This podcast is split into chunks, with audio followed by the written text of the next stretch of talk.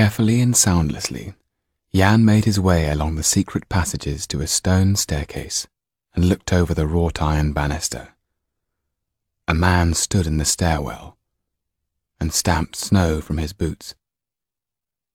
There must be a door to the outside world there.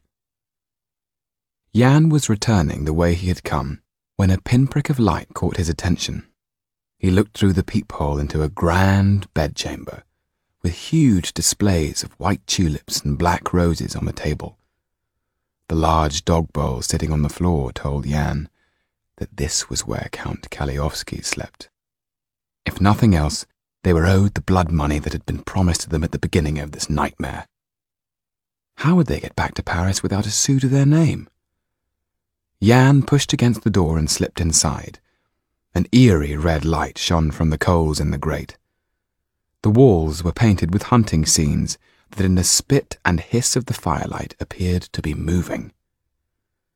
The wooden skull sat on the table. It might have been valuable, but he knew also that it was cursed and would bring whoever took it nothing but bad luck. Next to it was a necklace. A blood red ribbon with seven crimson stones set into it. Without thinking, he put it in his pocket. It would be something to show Tetu. He began to search the room for money. Yann knew that all objects, great and small, have a spirit. Sometimes, if you listen carefully, you can almost hear the sound they make. Hidden deep in among the drapes of the bed was a purse. Yann picked it up and put it in his pocket, where it felt pleasingly heavy. Now he had to get out of here as fast as he could. Sido hadn't dared move since the Count had left. Yann found her still sitting on the floor, her head in her hands. She looked up at him. Where have you been? Count Kalliovski was here. It took longer than I thought. We'll be gone in a minute. He went straight to the bed and pulled back the covers. Wake up, he said gently, shaking Tetu back into life as he helped him to his feet. Where am I?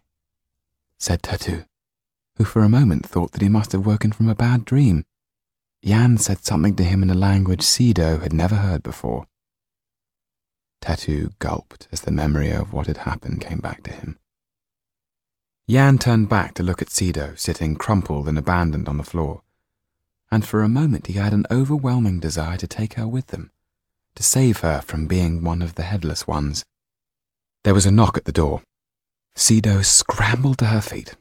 Quickly, Yann and the dwarf disappeared behind the screen and through the hidden door just as the Count entered, followed by a footman carrying a tray with Sido's supper. This time, the dog at the Count's heels was silent.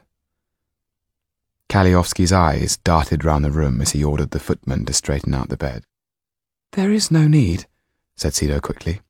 Continue, said the Count smoothly, addressing the footman. Balthazar had begun sniffing the air. I hope you don't mind if I keep you company while you dine. Sido knew that the longer he stayed, the longer the dwarf and the boy had to make their escape. I would like that, she said. Count Kalliovski sat down on a chair by the bed. The dog at his feet let out a heavy sigh, and putting its head on its outstretched paws, closed its eyes. I think your dog is more used to me now, said Sido. Mm, so it seems. When you have finished, I will take you down to see the fireworks. Your father assures me that they will be magnificent. Sido watched the Count as with hooded eyes he searched the room once more, looking for evidence to confirm his suspicions. Her instinct told her that there was no escape. This dark spider was waiting patiently to catch her in his gold spun web.